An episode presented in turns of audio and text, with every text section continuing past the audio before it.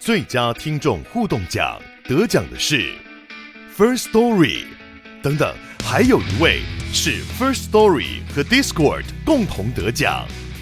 First Story 最新推出的 Discord 整合功能，是为听众管理新标杆，将拥有会员资格的听众自动加入 Discord 群组。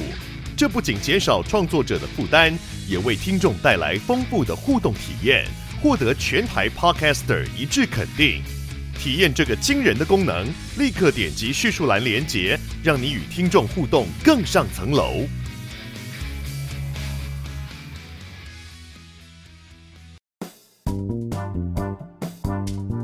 位听众朋友，大家好，欢迎收听《乌龟乌龟翘辫子》，我是 Danny，我是 Grace。节目一开始呢，要先和大家说，我们节目的订阅制已经上线了，希望大家多多支持。就是每个月小额五十块呢，就可以当做乌龟的长寿金，一个点香火的概念，就是可以让这个节目长长久久，也是给我们一些动力，可以持续经营啦。好的。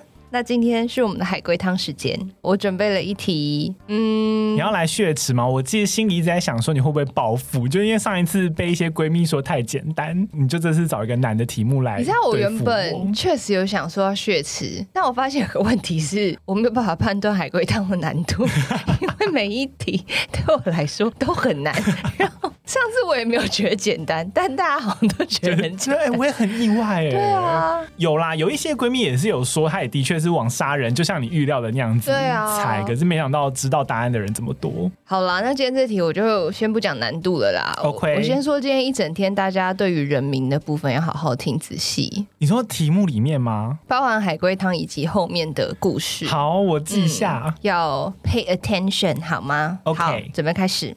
法兰克跟乔治两人很相爱，愿意为对方做任何事情。某天，乔治的生命危在旦夕，幸亏法兰克成功解救了他，但隔天却换成了法兰克被杀了。请问为什么法兰克被杀了？请还原事发经过。所以里面人名只有法兰克和乔治。是的，好，总之就是他们很相爱。然后一开始乔治命危，然后法兰克救了，结果法兰克却被杀了。是。请问法兰克和乔治是同志爱侣吗？不是，不是。所以法兰克是女生？不是。法兰克是男生？呃，无关，无关。嗯，法兰克是人吗？是。哦，他们是人，可是跟性别无关。无关。哈，所以男男女女，男女都可以。OK，好，好，好，多元成家。好，嗯、呃。请问是法兰克杀了乔治吗？不是，不是，不是，不是。请问是乔治杀了法兰克吗？不是，不是。请问法兰克或乔治是有劈腿吗？不是。请问故事还有第三人吗？哎，不能这样问，对不对？嗯，请问法兰克是被另外一个第三人杀的吗？是。是，好，所以有第三人存在，那但那个第三人不重要，先跟你说不重要，算是一个小提示。第三人不重要，请问法兰克是意外死的吗？不是，不是意外，然后没有外遇，所以不是轻杀，可是有第三人。啊，我先随便猜好了，嗯、呃，是不是法兰克或是乔治的爸妈反对他们在一起，然后某一天就是爸妈俩拱，然后决定把法兰克杀掉？不是，那请问爸妈赞成他们在一起吗？无关。OK 啊，我这题很难呢。好了，要给你一个小提示吗？因为你现在陷入一个死胡同。好好好，就是这个故事跟恋爱跟爱情完全哦没有关系哦。那我真的是陷入死胡同哎！哎，你赶快把你拉出来，就猜说什么同志伴侣？对，嗯、呃，请问法兰克是欠钱吗？不是。请问法兰克怎么死的是关键吗？是。所以要猜死状。请问法兰克是自窒息死？请问法兰克是窒息死的吗？不是。请问法兰克有外伤吗？是。怎么死的？可是动手的不是乔治，不是。然后也不是意外，不是。请问法兰克是自杀吗？不是。等一下，应该和他前面先救了乔治有关系，对不对？有，是。我知道了，我要猜是不是其实乔治一心寻死，乔治他被法兰克救起来之后内心很不爽，所以他就是杀了法兰克。不是，好，和情杀一点都没有关系。你还要一点提示吗？好，再给我一点提示。法兰克跟乔治是兄弟关系，但是跟性别无关，就是兄弟或姐妹，这个故事都成立。好，那你前面怎么还说他们很相爱？是为了？他们很相爱啊！哦，他们是家人的相爱啊！哦，好，掉入陷阱。对，掉入陷阱，不通。嗯，兄弟，请问他们是在争家产吗？不是，法兰克救了他哦。然后他们是人类吗？呃，是的，不是兔子。好，法兰克听起来有点像兔子的绰号。他他救了他。还是你要再一个提示？请问法兰克救了他是会牺牲自己，是不是？就是他救乔治必须要牺牲自己的生命才有办法救他？不是啊，我可能还需要提示哎。好，乔治的生命危在旦夕，这件事情是被安排好的，是被安排好的。你就想什么样的生命被结束是被安排好的？就是他知道他哪一天会死。请问乔治是要去安乐死吗？不是，你快了。可是他知道他那一天会死啊！哎啊，我我知道了。请问乔治和法兰克是不是双胞胎？是。然后原本是安排说乔治要去安乐死，但是但是哦，但是法兰克却顶替了乔治，然后去接受安乐死。不是安乐死，另外一种死是被安排好的。然后他们是双胞胎嘛，所以他们长一模一样，所以有人被误会嘛。是哦，哪种死是被安排好的？除了安乐死以外，还有另外一种死。有死亡是可以被安排的吗？别人要杀他，就安排好的。嗯、呃，你你快了，我我开始在鬼叫。请问，哦。啊，我我知道了，请问，请问乔治他是不是一个要接受死刑的犯人？是，然后，呃。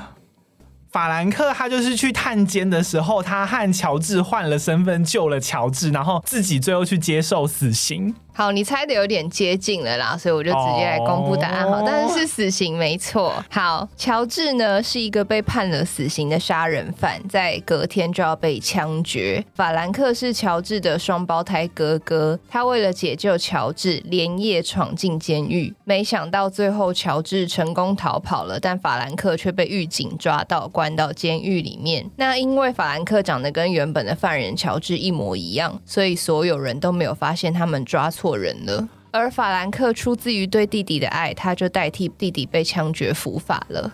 哇，这题很赞，这题不错吧？很赞，这题有成功血迟到哎、欸！我我不信有哪一个闺蜜可以在我们发题目的时候就先猜到，我不信，我不信。我觉得你刚刚猜到双胞胎就已经蛮厉害的。那双胞胎跟死刑嘛，我可以想说有什么死是安排好的。好，如果大家要跟朋友玩这一题的话，如果你觉得你的朋友没有很强，你就不要加第一句说他们两个很像。对，我真的完全被第一句误导，以为是情侣。我那时候还想说，哇，法兰克。和乔治都好像男生的名字，因为那一句就是这一题的陷阱点。嗯、你可以把那个陷阱点拿掉，这一题就会变得比较简单一点。这题很不错，我喜欢。好，这题很棒。那我们刚刚讲双胞胎嘛，所以今天就要讲跟双胞胎有关的故事，要来跟大家分享一个跟双胞胎有关的社会实验。那开始前，我们先来休息一下。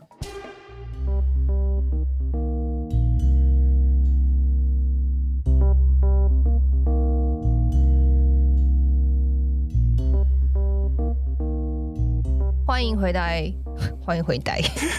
欢迎回到乌龟乌龟翘辫子。那我们今天要讲的呢，是一对双胞胎兄弟的社会实验。这个实验呢，其实后来引起了蛮大的争议啦，而且到至今还是时不时会有许多人提起。希望大家不要忘记世界上曾经发生过这样子的事情。在一九六五年的八月，一对双胞胎兄弟在加拿大出生。他们的父母呢，为这对双胞胎兄弟命名为 Bruce 跟 Brian，大家先记好这两个名字。OK，Bruce and Brian。对，但是呢，小双胞胎兄弟在出生以后就被诊断出有蛮严重的包茎问题，就是如果不进行割包皮的手术的话呢，医生认为往后可能会影响他们排尿。所以在双胞胎大概八个月大的时候，他们的父母就决定听医生的话，让孩子们动手术。没有想到在进行手术的时候，过程因为医疗的疏失。Bruce 的阴茎受到了重创。那关于他的受伤到底有多严重呢？其实一直都没有真正的被证实啊，就可能是医院也不愿意透露。但大部分媒体的说法是，当手术完的当下，医生就知道 Bruce 的生殖器就是已经坏死了，注定这辈子都会失去功能了。这么严重？对，就是他还有东西在，但是就是已经无法用了。而且那么小哎、欸，就已经对，还还是小宝宝。那另一个双胞胎兄弟 Brian 就是逃过一劫。关于他为什么没有被动手术，有蛮多种说法。我觉得不知道是哪一个是真的，所以我这边就不赘述了。那在那个年代呢，阴茎从重建手术几乎是不可能的任务，父母也没有办法接受说，哦，就是小宝宝、小男孩现在还这么小，就注定一辈子失去性功能了。那他们就完全不知道怎么办。正当他们在困惑的时候呢，他们发现有一个性别心理专家经常在电视上面出现，就经常在节目上面出现，就是算是一个权威。这位专家呢，他叫做 John William Money，他姓 Money，金钱的那个 Money，哦，真的是那个 Money，对对对对，所以我们后面就叫他浅钱教授好了，好，因为他名字真的太长了。浅钱教授呢，是那个年代非常有名的教授，因为他是首位提出。性别认同观念的专家哦，那算蛮前卫。对，因为我们现在都在讲性别认同这件事，啊、那这个词呢，第一开始被提出就是浅钱教授提出的，所以他是非常有权威的教授。同时呢，他当时也在一九六零年代，他也提出了一个理论，他自己提出来的，叫做性别中立论。这个理论呢，他认为人对于性别的认同并不是天生的，而是后天因为教育环境或社会等等的因素所造成。的钱钱教授提出的理论认为，人不是天生就会觉得自己是男生还是女生。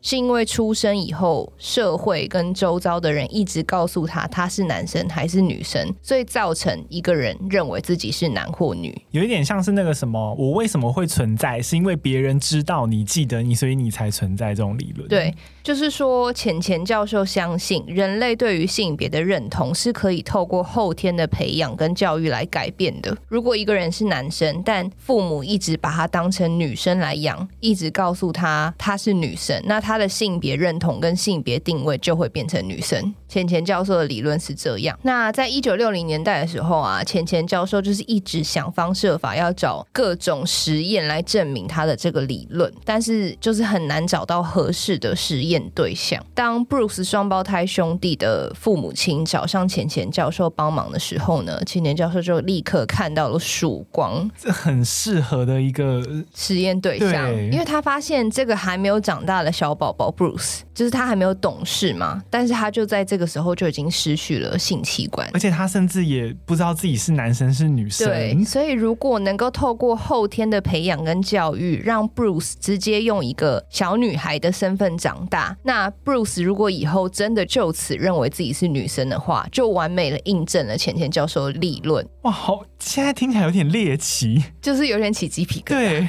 而且呢，他们又刚好是双胞胎，这要完全改造一个人的一生。对。另外一位健康没有受伤的兄弟 Brian 就可以用一般正常的小男生的方式被养大嘛，所以他就会变成一个完美的实验对照组。所以这一对双胞胎对钱钱教授来说就是瑰宝，就 perfect 啊，完全刚刚好。遇到这样子天上掉下来的大好机会，钱钱教授当然就是极力的说服双胞胎的父母亲。他告诉他们说，只要他们愿意配合这个实验，Bruce 就有机会可以拥有一个跟正常人。人无异的健康人生，他甚至可能不会发现自己的身体有缺陷。对，钱钱教授就是这么认为的。他说，只要未来他们帮他重建阴道，再用养育小女孩的方式把 Bruce 养大，这样子 Bruce 这辈子就再也不用知道他曾经发生过这件事情，也不会觉得受创，因为他就是会觉得自己就是女生。女生对，那钱钱教授这套理论就让走投无路的父母觉得，天哪，好像很有道理。而且他们本来就是觉得很难过，觉得小孩子可能没有办法过健康、快乐、正常人生，就一辈子会觉得自己不一样。但是钱钱教授的理论让他们就是有了新的机会。那这里要解释一下，可能有人会问，如果当时的医生有办法帮 Bruce 重建阴道变成女生，那为什么不干脆帮他重建阴茎，然后当男生就好？就如果当时有这个技术，我刚才也在想，我在想说。是重建阴道比较简单，是不是？没错，就是这部分虽然事件的报道没有写，但是我另外有去查了一下，就其实即便到现在啊，要透过手术重建出阴茎，而且是有完整功能，就是你也会感受到高潮等等的器官是非常困难的。但是如果把阴茎改成阴道，会比较容易一点，因为可以把阴茎原有的神经丛啊，或者是皮肤等等移植做成阴道。嗯，那但是如果你要把阴道改成阴茎，或者是要重建阴茎的话，你等于是要多做出来一个器官。对，比起凹是往内弄嘛，可能把东西移除，但是凸是你要把东西装上去。对，你要重新做一个器官，而且这个器官还要有复杂的神经丛，这件事情几乎是不太可能达到。所以，即便是到现在阴茎重建手术，而且重建出来要成功让那个阴茎还有完整的功能，是相当困难的。更何况是在一九六零年代。好，回回到小布鲁斯的故事，在获得父母的同意之后呢，钱钱教授就开始跟医生合作，对 Bruce 做了变性手术。他们先将 Bruce 的睾丸跟剩余的阴茎切除，然后做了简单的人工阴道。可能因为当时的技术还没有很成熟，所以排尿的部分呢，是在 Bruce 的下腹部开了一个小孔，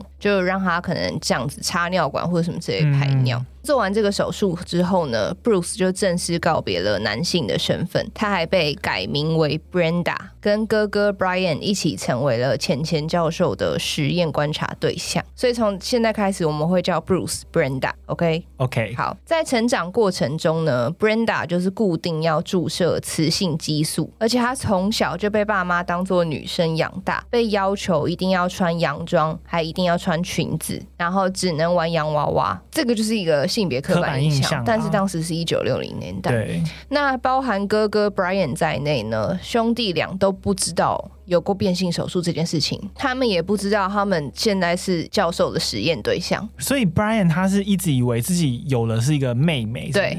他一直以为那个就是他的妹妹，而且兄弟俩呢，其实每年都要给浅钱教授跟他的团队做检查，但是他们都不知道自己是在被做实验。那在检查的过程中呢，后来双胞胎兄弟长大之后受访的时候，曾经表示那些检查对他们来说非常痛苦，尤其是在他们稍微懂事一点之后，因为浅钱教授呢会在检查中除了问他们各种问题之外，还会要求他们裸体看对方的生殖器，让他。他们了解男生跟女生生殖器的不同，然后去让 Brenda 更强化说：“哦，我的长得跟哥哥的不一样，所以我是女生。对，所以我是女生。”另外呢，还更不舒服的是，钱钱教授还会要求他们兄弟俩做出性爱的姿势啊。根据兄弟俩的回忆啊，有时候他们会被逼着做出类似传教士的性爱动作。你说他们两个人对，就是兄弟俩，就是逼 Brian 对 Brenda 做出推送的姿势。那个时候才几岁啊？这个没有特别写，但是兄弟俩可以回忆，代表他们那时候是已经懂事，可能也许国小。对，哇。那当他们被逼着做这一切动作的时候呢，钱钱教授还会在旁边拍照记录。那这个实验呢，一直从幼年时期延续到兄。兄弟俩九岁，就是已经小三小四的年纪了。当兄弟俩稍微长大一点，开始懂事之后，他们就会抗拒嘛，他们就会开始拒绝钱钱教授逼他们做的事情。但如果他们反抗的话，教授就会用言语或者是。大吼的方式逼他们就范，所以也因此造成两人极大的心理压力。到了两人九岁的时候呢，钱钱教授就迫不及待开始针对这个实验发表论文，然后用 John and John 的名字当做实验的名称，就没有使用兄弟俩的本名。钱钱教授在学界呢大肆的发表，表示这个实验大获成功，因为从小就被以女生的方式养大的 Brenda，到目前为止都完全不知道自己。曾经是男生，也完全没有想当男生，所以他就是彻底的变成了女生。所以呢，德正。就是可以证实他自己的理论，就是人的性别认知不是天生，是后天环境造成的。所以这算是成功了吗？钱钱教授这么说，然后就大肆的发表。那这个实验结果一公开，就收到非常大的回响，学界跟大众都非常的相信钱钱教授，也非常相信这个实验就是成功了。同时，也有大量的媒体开始关注双胞胎兄弟一家。因为目前这样子听起来，虽然说过程有点可怕，但是好像蛮有利的，就资料那些蛮。有利的。那钱钱教授呢？对于这兄弟俩的实验跟观察，就也没有停止，他要继续观察他们。继续做实验，继续发表更多理论就对了。从此之后呢，浅钱教授的理论一直被认为是空前的大成功，甚至在那之后还有资料显示说变性手术因此被大量的实施。但这部分我没有查到有公信力的证据，只有一个 YouTuber 有这样子讲，有一个国外的 YouTuber 有这样子讲。你说有些人可能想要女生，他就干脆就先弄，然后再一直说你是女生，你是女生，这样灌输他这个观念，就是有可能是这样，但是这个完全没有获得证实，所以大家就听听就好。这样已经有点可怕了。对，这样子是真的有点太可怕了。等于说父母可以任意控制自己生下来的东西的性别，没错，就是暗示好像是这样，但是这个是未证实，未证实。对对对对。那浅浅教授呢，其实只发表了结果，对于这个实验的过程以及是否人道，还有是否有对双胞胎兄弟心理产生创伤呢，都只字未提。所以学界跟大众是完全不知道里面其实发生了什么事情，一定有问题。对，其实呢，Brenda 虽然表面上看起来是女生，但是她在成长的过程中一直都带有明显的男性气质。她甚至曾经明确的向大人们表示过，她不想要当女生。然后她曾经因为被逼着穿洋装，然后在大家面前把洋装撕碎。她就是表明说，我就是没有想要当女生，我觉得我是男生。就是她小时候就开始有困惑了。她也曾经说过，她不想要玩洋娃娃，然后他就是跟哥哥打架，他就是为了要把哥哥的玩具车跟玩具枪抢来玩。浅浅教授骗人，他有啊，他有想要当男生。对，好，那我们来再继续讲后面还有一些事情，而且随着成长呢，Brenda 的外表开始出现一些男性特征，胡子，呃，因为他有打雌性荷尔蒙，然后那个年纪也还没有到要长胡子，但是他就是已经开始出现，例如肌肉发达，嗯、然后还有长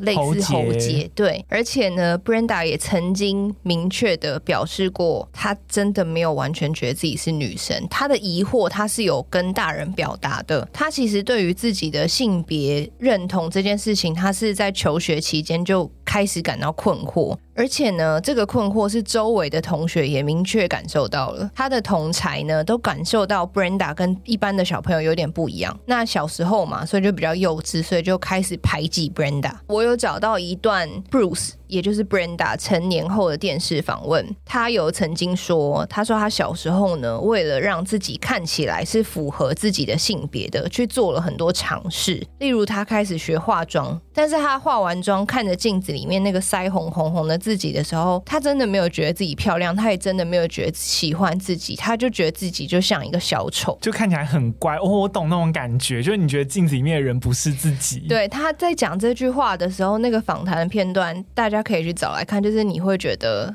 很还蛮心疼的。那他也说，他也曾经为了让自己变得更像女生，就在学校的时候，嗯，让男生亲他，亲他的脸颊。但是他就只觉得很痛苦跟很奇怪。但是他又知道自己是女生，他被告诉他是女生，所以这种种的一切就让 Brenda 的成长过程变得很自卑又很忧郁，而且他又交不到朋友。而这些所有的一切都被钱钱教授忽略了。听到这里，大家应该很多人想问。请问兄弟俩的爸妈到底在干什么呢？哦，对对，哎，对你没讲，我没 忽略这个。对，就其实我在看这些资料的过程中，我也很不懂，但是我猜测有可能是浅浅教授真的太权威了，就是在那个年代有限的知识量的状态下，他讲的话太有分量了，所以连父母都完全相信他，可能有点被半洗脑吧。哦，所以反而可能还觉得是 Brenda 怪怪的。对，就想说可能他还小。啦，长大就好了。他可能大家都想说青少年时期嘛，有可能会有一点困惑是正常的，或什么叛逆期而已啦。对啊，他只是想要不一样而已啦。就大人可能就是这样子想。到了兄弟俩十三岁的时候呢，钱钱教授就提出说，要在帮 Brenda 做第二次的变性手术，要帮她做更完整的人工阴道手术。但这一次呢，Brenda 坚决的说不要，因为她已经开始对自己的性别认同产生混乱。十三岁嘛，就已经是我们上国中的年纪了。她、嗯、觉得她不知道自己是男生还是女生，她没有办法决定这件事情，所以她就深陷入了深深的忧郁之中。而且那个时候，她应该还会对自己的性倾向很混乱。对，没错。那她就绝望的跟她的爸爸妈妈说：“如果你们坚持要带我去做这个手术，我就会直接自杀。”我那已经已经反抗到极致了耶！对，就是他才十三岁，他就被逼着讲出自杀两个字，就知道他身心灵其实已经被折磨到，就觉得自己进入绝境了。到了这个时候呢，兄弟俩的爸爸妈妈才突然醒了，就是他才意识到说不能再这样下去，所以就决定正式的终止实验，结束跟钱钱教授的合作，并且呢，在兄弟俩十六岁的时候，他们才终于跟兄弟俩坦诚说有这个。实验，还有你们这一辈子到底都在做什么检查，跟为什么会做这件事情？还有，其实 Brenda 以前叫做 Bruce，其实出生的时候是男生，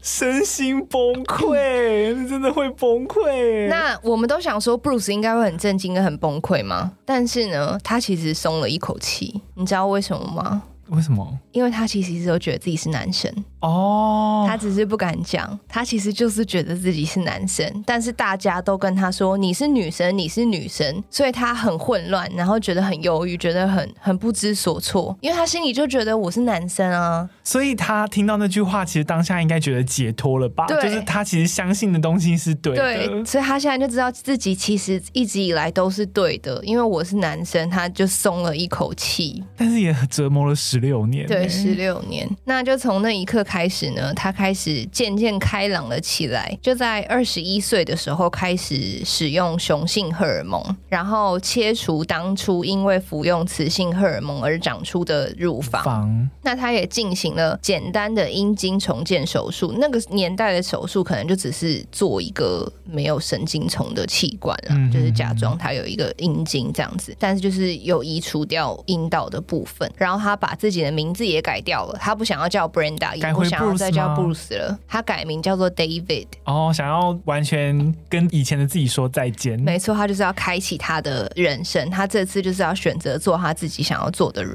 不要再给我来个 B 开头了，我不要。对，我就是要叫 David。那在一九九零年呢，David 他二十五岁的那一年，他结婚了。他的老婆呢是一个原本他是单亲妈妈，就有三个小孩，所以 David 呢就直接成为了三个小孩的继父。就拥有了幸福的家庭。那其实如果故事到这里就结束，就是有一个幸福的结尾，好像就真的太好了。对啊，可惜现实并不是这样。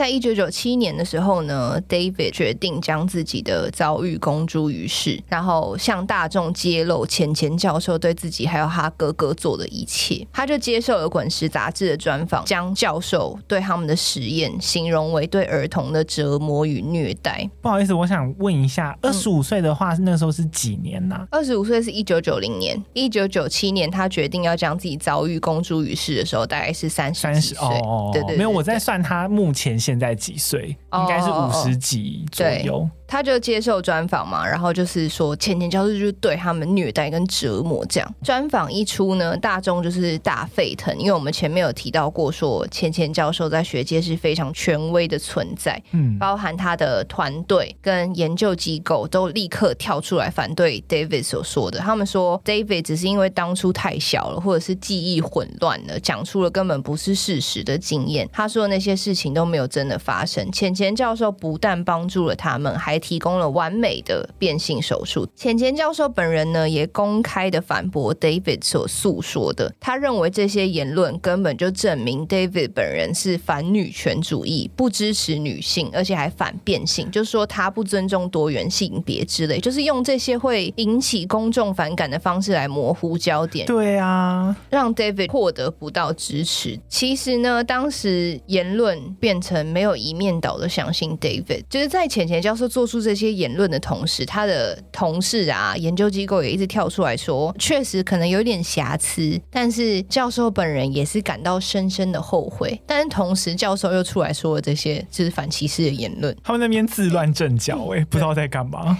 时至今日哦，钱钱教授其实就是好像算是一个虽然有争议，但是在学界还是保留一席之地的样子。就是我看起来好像是这样，我查资料看起来，因为毕竟他是第一个将性别认同这个概念。提出的学者嘛，所以他对学术还是有一定贡献的贡献。后来呢，也曾经有一位钱钱教授的前同事，他叫做 Doctor Richard Green 出面受访，他说他觉得钱钱教授其实并没有错，他只是在那个时代有有限的文化跟知识之下，替那两个孩子做了该做的，而且是正确的决定。对于后世的人来说，借助事后知道的真相，再回去看过去做的决定，当然你可以很容易的去判断或是批评别人是错的。但如果那个教授说，如果今天换成是他，回到过去的那一刻，在那个年代下，他也会做跟浅浅教授一样的决定。虽然我们没有办法去得知事情的全貌，因为一定会有两边不同说法。但是呢，我有去看到很多 David 的专访，我就是还是觉得很感慨。在一段专访影片里面，David 就亲自说：“他说我就是活生生的证据，我不懂人们还想要听到什么证据才会相信。我本人就在这里，我就是经历过这一切的人。除了听我说之外，我不懂大家还想要听到什么？难道一定要有人往自己的脑袋开一枪，把自己打死，大家才愿意听吗？”而这段影片呢，也是 David 最后一次公开受访，因为在二零零四年，David。真的举枪自尽了。他结束了自己不到四十岁的生命。我刚刚还在算他如果到现在是几岁，难怪你表情那么奇怪，因为他根本就没活到现在。对，关于 David 的自杀原因呢，其实众说纷纭。因为在他自杀前，其实人生过得并不是很顺遂，就是他找不到工作，然后生活困难，而且婚姻也不太顺利。他的老婆后来也向他提出了离婚，而就在妻子跟他提出离婚的两天后，David 就选择结束了自己的生命。虽然不能说。浅钱钱教授的实验直接导致了 David 成年后的自杀，但不可否认是那场实验彻底改变了 David 的一生，也让他一生都要跟忧郁对抗。说到这里呢，不知道大家还记不记得这个故事里面的另外一个人？等一下，我想一下，刚刚有谁？Bruce、Brian、Brenda、Brian 哦，嗯，嗯，Brian 呢，在成长的过程中，同样跟 David 一起经历了前田教授那个实验嘛。而在父母跟他们公开这一切事实之后，Brian 其实感到非常难以接受，他可能一方面无法相信发生在自己的兄弟身上的一切，他也无法理解大人们为什么要这样做。另一方面又因为这个实验呢，他的弟弟 Bruce 一直以来就是获得了所有父母跟外界的所有关注，所以他被忽略了。种种的因素呢，导致 Brian 跟 David 还有其他家人的关系就是越来越差。Brian 后期呢，他一直都受严重的忧。忧郁症还有精神分裂症所苦，所以其实，在二零零二年呢，Brian 因为用药过度而过世了。所以其实 Brian 比 David 早了两年过世，好悲伤哦！这这真的是这个实验毁了这个兄弟的一生。对，可以这样说。那 David 后来的选择呢，跟哥哥的死去有没有关系，就不得而知。那浅钱教授呢，则是在二零零六年的时候，以八十四岁的高龄过世。好。像是因为帕金森氏症相关的并发症。最后呢，我其实觉得，虽然钱钱教授听起来有点可恶，在这个故事里面，但我觉得我们每个人其实都有可能成为钱钱教授。为什么？因为我觉得我们好像很容易觉得自己知道了很多，而且觉得现在知道的就是真理。但其实，也许我们知道根本就很少。当明明知道的很少，却自以为是的觉得自己认为的就一定是事实的状态下，你又同时在追求目标，或者是成就，或者是工作的当下，你就很容易变成故事里的钱钱教授，因为你就被蒙蔽啦，嗯，你就觉得一定就是这样，我要去证明，然后我只要一直向前走，一直坚持目标，我就会得到。我的成就，而且很多那种影集或剧集里面的科学家形象都和浅浅教授很像，嗯。他们觉得我要追求真理，所以我是对的。对，那你在疯狂的追求成就，或者是你认为的真理的时候，你就会听不见周遭的人声音，或者是也看不见比其他人的痛苦。那其实你也可以印证在有一些疯狂在追求自己工作上成就的人，就是会忽略周围所有事情。那我们现在回去看以前的人发生的事情，一定会觉得说这也太扯了，怎么会这样？想，或怎么会这样做。例如以前的人生病的时候，他们以为要把血放光才能治病啊，嗯，或者是以前的人以为同性恋是疾病要被治疗，这些我们现在想会觉得很瞎，但是以前的人就真的不知道，在他们的世界里面，他就是没有看过这些事情。那既然以前的人知道了这么少，我们又凭什么觉得现在的大家了解的很多？嗯，就我以后的人也会觉得我们知道的很少。对，我们又凭什么觉得我们现在知道所有事情就一定是事实？那既然我们知道的可能很少，我们可能就要谦虚一点吧，就不要觉得自己什么都知道，自己说的才是对的，然后用自己的价值观去很轻易的批判别人。其实这件事情很难，因为我先承认我自己就是做的最差的那个。我们两个不是最擅长批评的人吗？对，我很常不小心去批判别人，但我真的是决定，我从现在开始，好，我们两个一起，好，eat together，要好好练习这件事情，就是多换位思考，去接受别人的不一样，不要觉得自己相信的才是对的，也不要逼迫别人接受你的价值观，尽量不要高高在上的看别人。而且尤其我那天去算命，然后那个帮我算的人就说：“哦，你不要这样子，你要建立善的循环。” 有机会改天再和大家分享，但是大致就类似的意思，就是你不要太高高在上。所以他觉得你现在在建立恶的循环。他就是说，我们就是要多接受、多包容，才可以达到善的循环。好的，那从现在开始，乌龟乌龟翘辫子就是我们改成宗教频道好了，我们再换一个分类好了，我们再从休闲跳去宗教好了，宗教与精神生活。好，从现在开始，闺蜜们开始跟我们一起练习 换位思考，共勉之。真的共勉之，我觉得这个好重要。哦，好啦，这就是今天介绍给大家的故事，很精彩，我听了很喜欢，连前面的海龟汤也好精彩。好啦，那节目的尾声呢，我们要来感谢一下，就是近期有赞助或是订阅我们节目的闺蜜。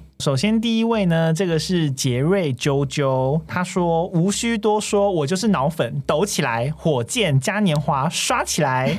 好，感谢你，你真的非常支持我们。